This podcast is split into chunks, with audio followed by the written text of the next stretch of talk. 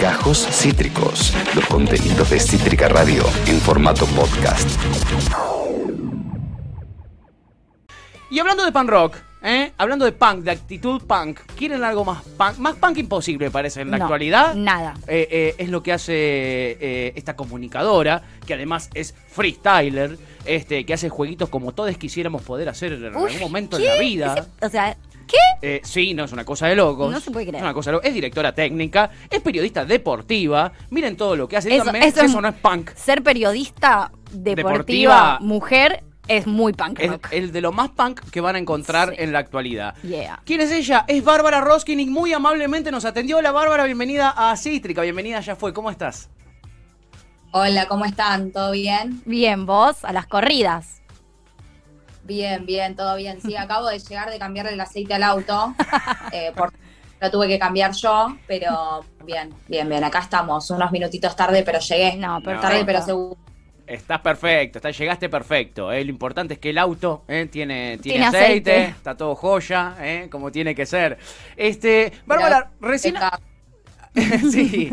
Hablábamos recién de, de- de esto, de, de- de- Hoy es un especial de pan rock en este programa. Y nos pareció que, que- que vos, en un punto, encarnás esa rebeldía de- del punk, algo disruptivo eh, en este momento, porque haces, eh, eh, eh, nada, un montón de cosas que, que, que, que son disruptivas, ¿o Te no? haces lugar a los codazos y escupitajos como en un poco de punk en un universo muy masculino. No hago cosas que son disruptivas. Soy disruptiva. ¡Vamos! Bien, hermoso. Es por ahí. Me encanta, me encanta. En mi familia soy disruptiva, a lo que, en lo que me dedico soy disruptiva, en el fútbol soy disruptiva, soy mujer y soy disruptiva. Eh, eso. Hermoso. Punk rock. Más pan rock que eso no vas a encontrar, ¿eh? Eh, No, no sé, no, no soy lo que mis viejos se imaginaban. Puede, puede pasar, puede pasar. Estamos Esa en definición esa. es espectacular. Estás en el lugar correcto. Viniste a donde tenías que Claro. venir, Bárbara. Nos pasa un poquito a todos, a todos acá en este programa, ¿no? Bien, Bárbara, yendo eh, a lo que está sucediendo hoy en día, vos, eh, bueno, además de ser disruptiva en todo lo que haces como periodista deportiva, que también es absolutamente eh, disruptivo, te queremos preguntar sobre el contexto actual justamente de lo que es el deporte, puntualmente el fútbol, que es como el deporte que en este programa consumimos. ¿Qué pasa? ¿Qué, ¿Qué novedades hay? Si se sabe algo sobre cómo va a seguir el fútbol en este marco de nuevas restricciones y siendo muchos los planteles de, de- los equipos que tienen gran parte de su plantel contagiados con COVID. Sí, em, yo creo que es una nueva, antigua normalidad, no le podemos decir nueva porque volvimos a las mismas medidas que teníamos antes. Em, volvieron a entrenarse con modalidad de burbuja los equipos. Eh, hay muchos casos en, en algunos equipos de, de, bueno, múltiples contagios de COVID. En el caso de Independiente actualmente hay alrededor de 10 jugadores, incluido el director técnico. Eh, tuvimos el caso de Gimnasia, de Banfield. Bueno, digo, estamos eh, en general a, a nivel nacional también con una ola de casos y es algo que, que no se puede evitar, pero yo creo que sí se puede controlar. Eh, me parece que estas medidas en el fútbol no se tenían que haber ido jamás eh, y era algo que teníamos que haber mantenido durante todo este tiempo como para evitar la ola de contagios en el fútbol. Y bueno, eso obviamente también se expande eh, a toda la gente con, que tiene contacto con esos futbolistas o con esos integrantes de los planteles eh, o con directores técnicos, pre- eh, preparadores físicos, bueno, hay mucha gente del mundo del fútbol contagiada, lamentablemente. Em, creo que es algo que se pudo haber evitado y que teníamos que haber continuado con esas medidas. Y como no se hizo, y no solo no se hizo, sino que se comenzó a hablar de la vuelta de los hinchas a la cancha. Sí. Eh, o sea, estábamos, creíamos que, estamos, que estábamos en otra instancia y, y se quería seguir avanzando con algo que de repente tuvo que volver a retroceder, ¿no? Eh, nada, creo que eran medidas que teníamos que haber mantenido y, probablemente, a ver, uno dice medidas que teníamos que haber mantenido y hubiésemos tenido medios, menos casos Sí. dentro del fútbol. Los casos son personas. Claro. Digo, todos estamos expuestos a, a lamentablemente pasarla mal. Eh, y no podemos permitirnos eso, ¿no? Eh, puede ocurrir, porque de repente son casos y, ok, el futbolista eh, o la futbolista lleva una vida saludable, hace deporte, seguramente come sano Claro. eh, y demás, pero digo, no, no nos podemos relajar con esto. No, y seguramente Eh, los tenemos que ser futbolistas detrás tienen una familia que quizás no Claro. tienen el estilo de vida que tienen ellos. Claro. No, y también, por- sí, totalmente. Y por respeto a los que tenemos a, a nuestro, a nuestro lado, ¿no? Digo, el total. caso de Falcioni, que es el Sí. entrenador de Independiente, eh, es un tipo que se está curando, que salió del cáncer hace poco tiempo. Sí. eh, y que bueno, es una enfermedad que, que tenés que, ten- que tener mucha rigurosidad porque ya todos sabemos del peligro que trae. Total. Eh, y los, los, los jugadores de Independiente tienen que saber de quiénes se rodean, a qué están expuestos y tienen que saber que su entrenador eh, es de riesgo, ¿no? Sí, que no es algo menor. Mirar para lados hoy en día y decir tenemos que tener cuidado y cuidarnos entre todos porque a mí me, me puede tocar y puedo llevar una vida saludable, pero con la gente que me veo a diario y el que tengo al lado la puede pasar muy mal. Ujú. Y ya aprendimos también, creo que el coronavirus eh, nos sorprendió con una especie de lotería de quién la pasa bien y quién la pasa mal, Total. más allá de las personas de riesgo, ¿no? Sí. Absolutamente. Sí, totalmente. Absolutamente. totalmente. Y en ese y en este contexto que estamos hablando, eh, eh, mm, ¿cómo llega el, el fútbol femenino a esta segunda ola? Porque fue muy duro el año pasado para el fútbol de, mujeres, muchas jugadoras que dejaron sus clubes, que se fueron a jugar a otro lado. Una pseudo profesionalización, nos lo vendieron como profesionalización, pero las que cobran son muy, muy poquitas. Hacen un esfuerzo tremendo eh, para ir a entrenar, la mayoría de, de las pibas que juegan. ¿En qué contexto agarra al fútbol de las pibas eh, esta segunda ola, Bárbara? Si el fútbol masculino lo padece, y esto no es por comparar, el fútbol femenino lo, pare- lo padece eh, a la novena potencia. Claro. Eh, por ponerlo en números así que, que no son reales. el fútbol femenino, como decís vos, es un deporte en el que está hecho y, y crece y avanza exclusivamente por el esfuerzo que hacen las jugadoras, por el esfuerzo que hacen delegadas y, y dirigentes o dirigentes de los clubes. Y es un deporte hecho de esta manera, que ha crecido y ha logrado una semiprofesionalización, le decimos semi porque como bien decías vos, no todas las jugadoras están contratadas. Y el fútbol femenino, al no ser del todo profesional, atraviesa situaciones que el fútbol masculino no atraviesa, obviamente. Son jugadoras que están muchísimo más expuestas en términos, eh, bueno, de, de pandemia y de, salud en este momento.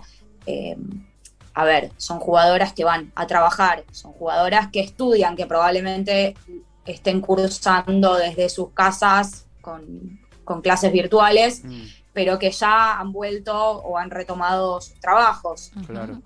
Por lo tanto, tienen una exposición ahí y una exposición en la vuelta a los entrenamientos. Uh -huh. eh, bueno, eh, la falta de cobertura médica en muchos casos en, también. Sí, totalmente. Eh, si el fútbol masculino está expuesto, el fútbol femenino lo padece muchísimo más. Son jugadoras que además tienen otra preparación física y, y que no son profesionales. Total, eh, claro. Esto también lo tenemos que decir.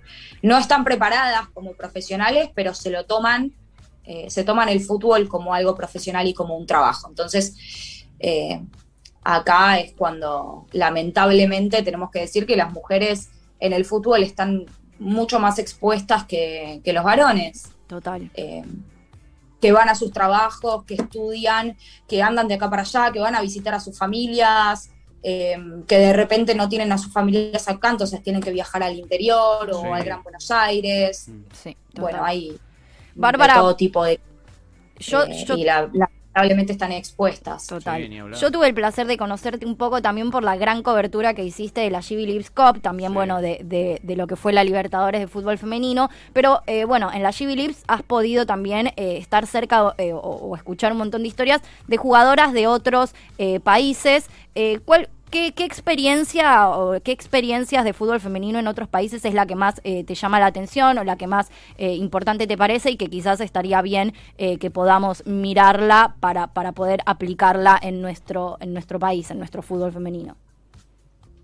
Y hay todo tipo de historias. Yo creo que, que si apuntamos a estar a la altura de, de la formación en fútbol femenino que tiene Estados Unidos, estamos poniendo la vara muy alta, pero creo que es el primer modelo a imitar, ¿no? El fútbol femenino no es universitario, las chicas entrenan desde que son muy pequeñas, em, apuestan al fútbol femenino, el fútbol femenino es el deporte por excelencia y sabemos que es más conocido y, es mejor eh, que el fútbol masculino. Y bueno, me parece que estamos poniendo la vara muy alta, pero Canadá, Estados Unidos, acá podemos imitar quizás un modelo más cercano que podría ser el de Brasil. Claro. Eh, y, bueno, como bien decías vos, eh, acá tenemos en la Copa Libertadores tuvimos casos y casos de países que, todavía el fútbol femenino no está 100% profesionalizado y esa es la gran realidad de los países latinoamericanos, eh, que evidentemente es una lucha y que estamos, como bien te digo, a, a mucho tiempo de llegar a la altura de Estados Unidos y no sé si algún día lo vamos a alcanzar, ojalá que sí. Eh, Hacia allí vamos. Ojalá que el trabajo y esfuerzo eh, desencadenen en eso. Eh, pero bueno, es, lo que te digo, es poner la vara muy alta y ojalá haya proyecto y ojalá nos comprometamos entre todos y entre todas, entre todos para poder alcanzar ese objetivo. Bueno, esto está instalado en Estados Unidos hace muchísimos años, entonces es algo difícil de alcanzar, no es algo que se logra de un día para el otro y que lleva años de trabajo. Eh, me parece que vamos por buen camino y se están dando los primeros pasitos, la semiprofesionalización, una futura profesionalización eh, por completo sería el segundo paso y, bueno, y después son años y años de trabajo y de preparación de jugadoras para que también ellas tengan el nivel, ¿no? De estar a la altura de la competencia. Totalmente, eso es fundamental. Se necesitan, digamos... Hoy no.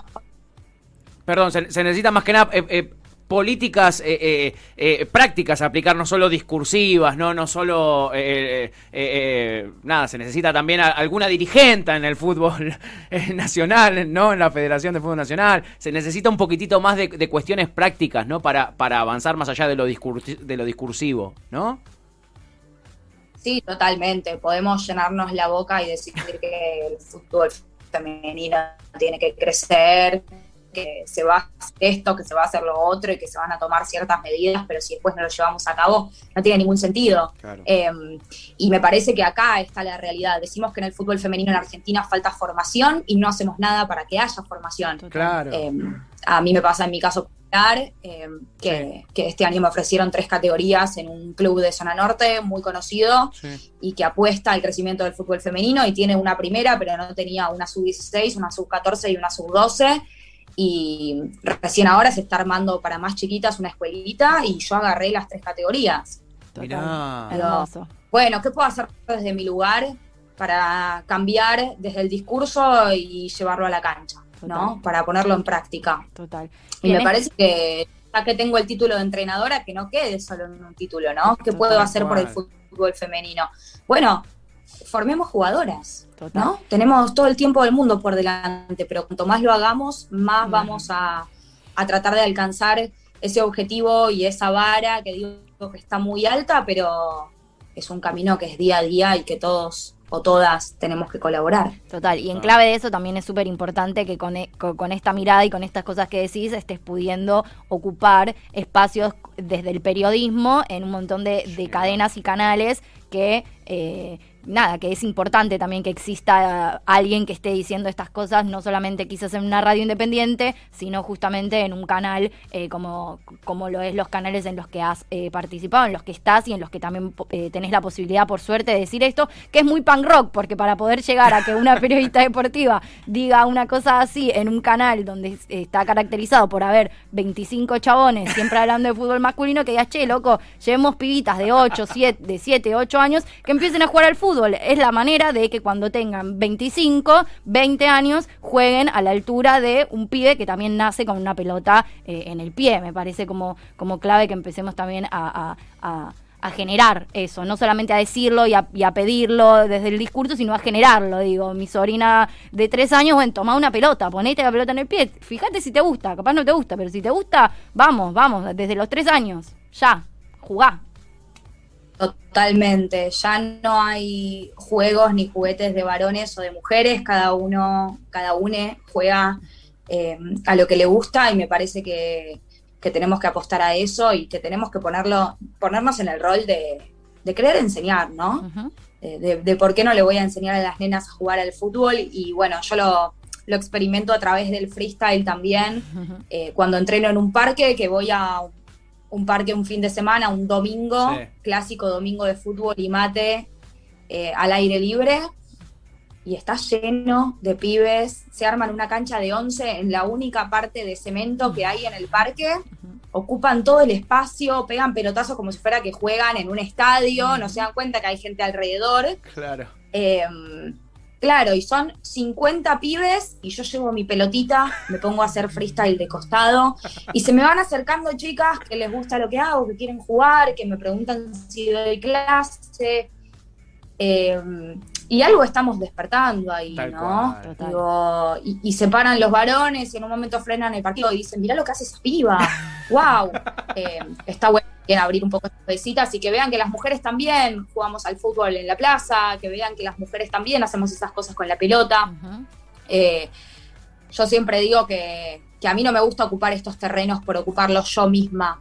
Me gusta ocuparlos en representación de las mujeres. Me gusta saber que hay una mujer ahí donde antes no, no había mujeres. Qué importante. Eh. Qué importante eso. Recién hablabas de, de, de las, de las eh, nenas, de las pibitas que se te acercan y además vos con- en tu rol de entrenadora. Eh, ¿Hay una gran diferencia entre vos cuando eras, cuando eras piba, Bárbara, y, y- y estas chicas? ¿Qué, qué notas como, como diferencia más sustancial?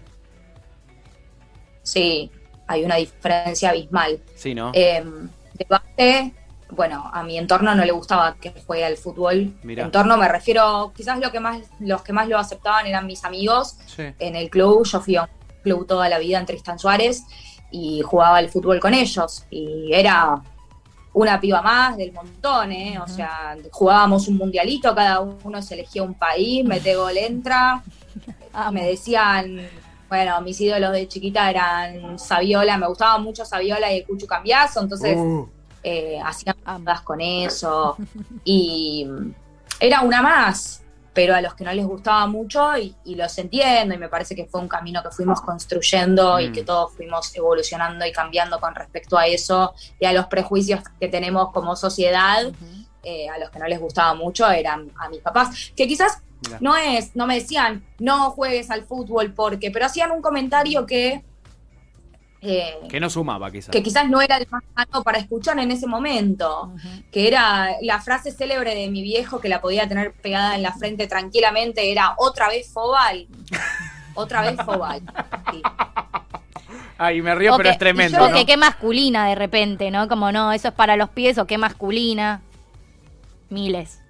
Sí, en ese momento la que jugaba al fútbol era la varonera, Claro. no existe la varonera. ¿Qué es eso? El fútbol o- o- no es un deporte de varones. Ujú. Claro. ¿En en qué estamos recayendo? Digo, eh, los entiendo a mis viejos, han Obvio. sido años de, de deconstrucción y de evolución.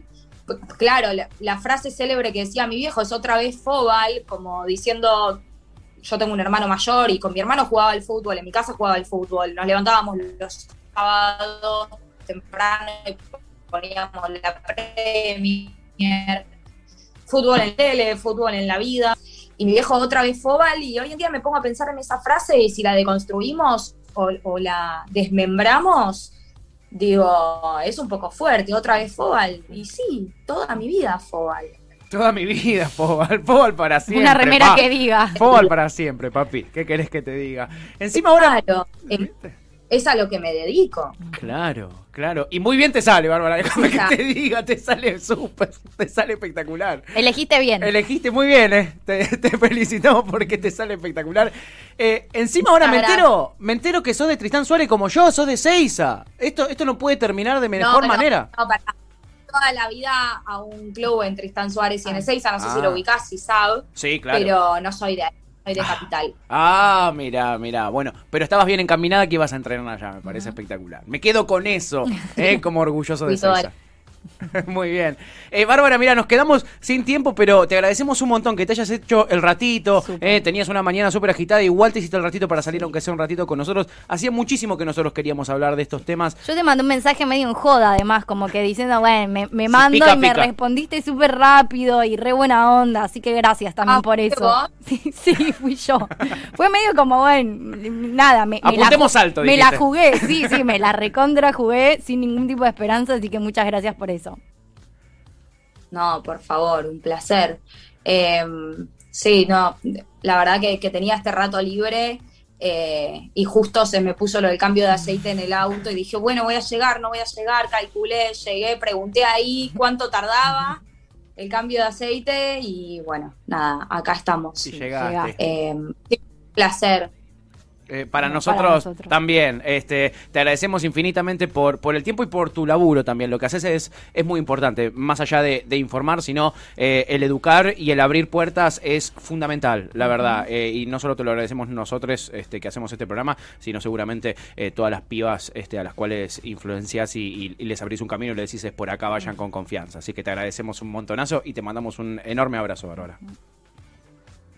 Bueno, muchas gracias a ustedes de vuelta. Otro abrazo.